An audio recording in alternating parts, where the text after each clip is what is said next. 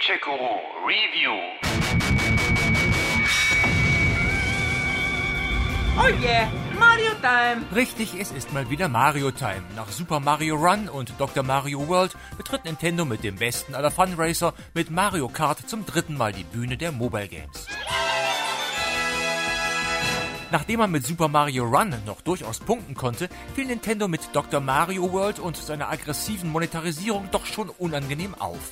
Hat man daraus gelernt und sich bei der Mario Kart Tour da wieder etwas zurückgenommen oder sind bei Nintendo jetzt alle Schranken gefallen? Schauen wir uns die Sache mal an. Mario Kart ist Kult. 1992 das erste Mal auf dem SNES erschienen, gibt es seitdem unzählige Ableger für so ziemlich jede Nintendo-Plattform. Über 100 Millionen Einheiten sind bis heute verkauft worden. Damit ist der Fun Racer eine der erfolgreichsten Rennspielserien aller Zeiten, wohl nur getoppt von EA's Need for Speed. Oh no!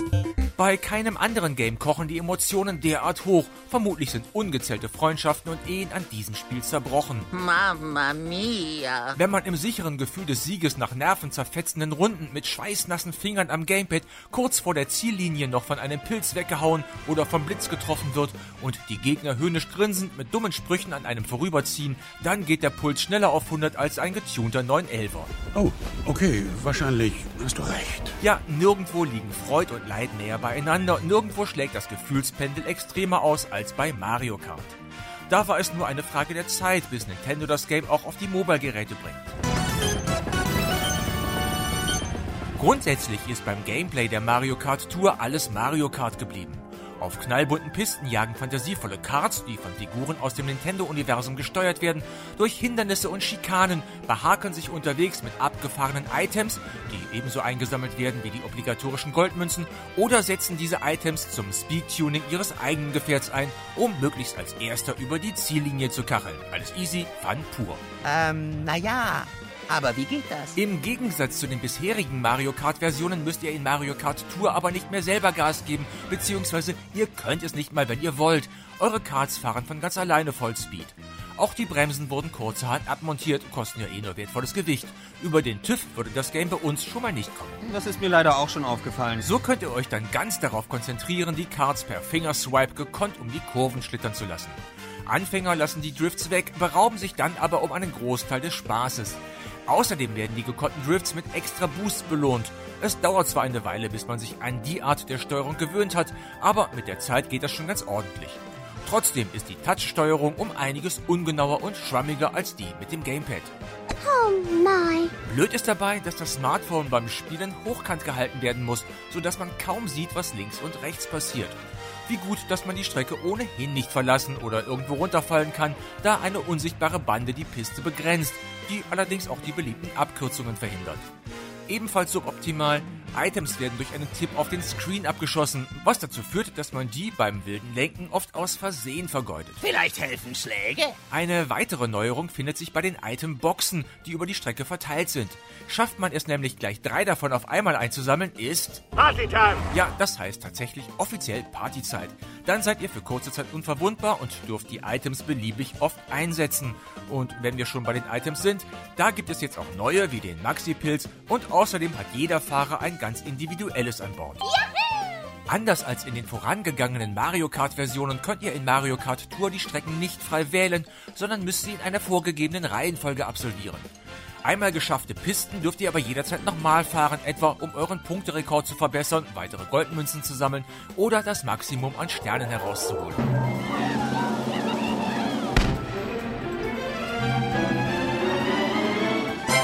Womit wir dann bei den Spielewährungen sind. Goldmünzen werden ausschließlich auf der Strecke gesammelt. Die benötigt ihr zum Kauf neuer Charaktere und Boni.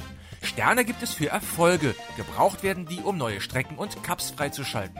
Anders als Goldmünzen können die aber auch als Sternentickets im Shop gekauft werden. Und dann sind da noch die Rubine. 20 davon bekommt ihr für das erstmalige Durchspielen eines Cups. Das heißt, ihr könnt nicht unendlich viele davon im Spiel sammeln.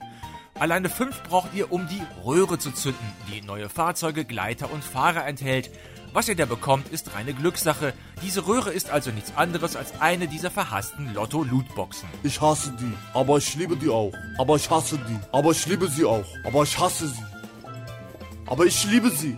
Ja, und wie soll ich denn sonst an die Rubine kommen? Ihr ahnt es, die gibt es gegen Echtgeld zu kaufen und das zu wahrhaft unverschämten Preisen. So kosten drei Rubine satte 2,29 Euro. Ihr erinnert euch, fünf alleine braucht ihr für eine Ziehung der Lotto-Loot AK Röhre. Ihr könnt auch ein Paket mit 135 Rubinen erwerben für schlappe 74,99 Euro. Schäm dich, Nintendo.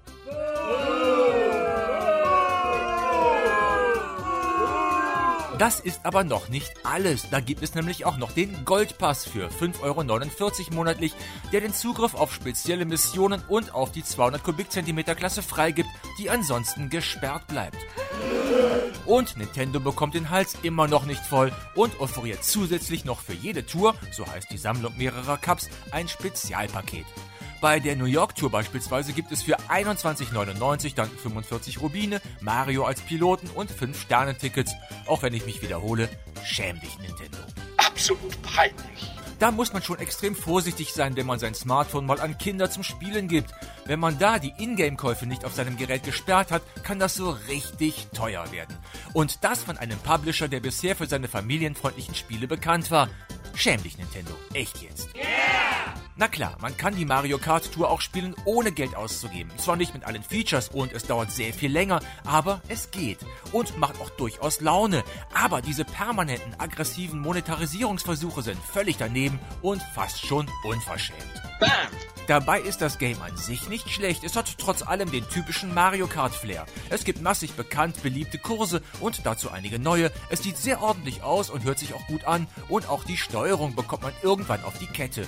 Nur schade, dass es noch keinen Multiplayer und damit keine direkten Duelle gegen Freunde gibt. Die sollen dann später nachgereicht werden. Ich sehe Potenzial.